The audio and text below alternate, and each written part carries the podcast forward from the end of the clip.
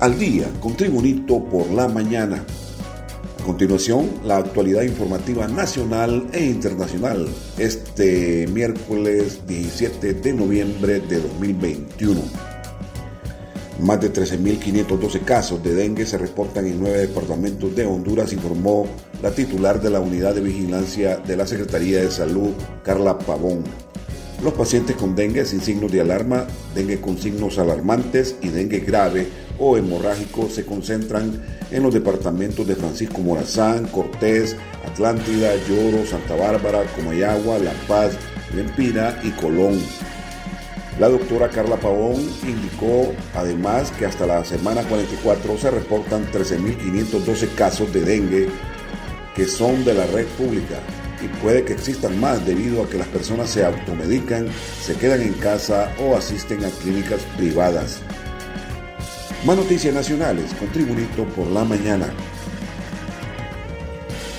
Ante las alzas del precio en productos de alto consumo durante la temporada decembrina, los consumidores prevén desde ya que platillos tradicionales como los nacatamales y las torrejas no estarán al alcance de muchas familias.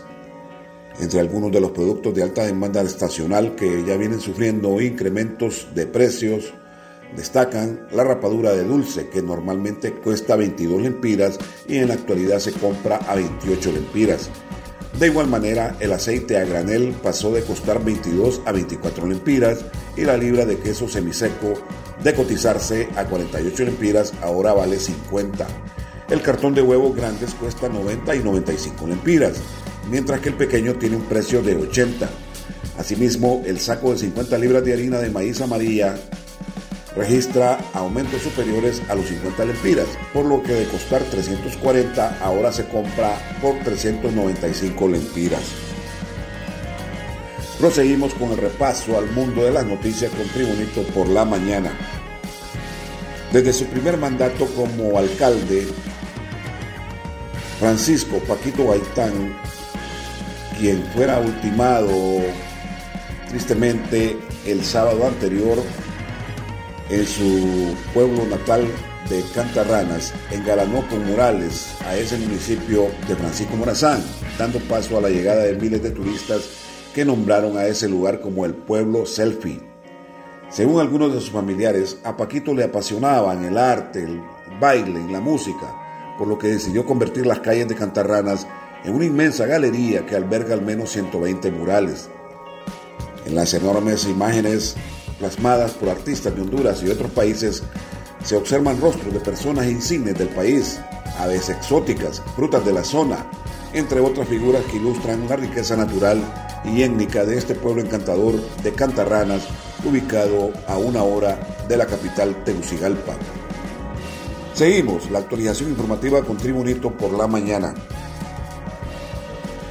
Tres jóvenes resultaron heridos de bala cuando fueron atacados anoche por dos supuestas sicarias en el sector de la placita de la colonia Ato del Medio de Tegucigalpa, capital de Honduras. Informes preliminares indican que las víctimas identificadas únicamente como Farruco, Leonardo y Pecho se encontraban en el lugar departiendo junto a otros muchachos cuando al lugar llegó una motocicleta con dos féminas a bordo, quienes abrieron fuego contra el grupo. Tras el ataque, las mujeres subieron del lugar con rumbo desconocido mientras los heridos fueron auxiliados por sus amigos y trasladados a la sala de emergencia del Hospital Escuela. Más noticias con Tribunito por la mañana. La Unidad Nacional de Apoyo Fiscal interpondrá recurso de apelación en contra de la resolución emitida por un magistrado de la Corte Suprema de Justicia designado como juez natural en la causa contra el diputado Reinaldo Ecónomo. El juez le decretó a Economo un acto de formal procesamiento únicamente por el delito de fraude a título de cómplice necesario, pero le benefició con un sobreseimiento definitivo por el delito de lavado de activos a título de autor. Las imputaciones promovidas ante la Corte Suprema están relacionadas a una ampliación a la última línea de investigación judicializada por corrupción en el Instituto Hondureño de Seguridad Social IS en el caso denominado 14 contratos por el cual ya un juzgado del circuito anticorrupción decretó auto de formal procesamiento a los primeros 15 acusados. La Fiscalía estima que la cuantía de este megafraude asciende a 158.817.987 lempiras en torno a obras no ejecutadas o a medio ejecutar entre los años 2010 y 2013 en el Hospital Regional del Norte y clínicas periféricas del Seguro Social en la colonia Calpules de San Pedro Sula y la Torocagua en Comayagüela. Y en las noticias internacionales, desde México se informa la esposa del líder del poderoso cártel Jalisco Nueva Generación fue capturada en el municipio de Zapopan, oeste de México, por militares y elementos de la Fiscalía General, informó el martes la Secretaría de la Defensa Mexicana. La detenida, Rosalinda González, es pareja de Nemesio Oceguera, alias El Mencho, y es señalada de ser operadora financiera de este grupo criminal considerado entre los más poderosos y violentos en México.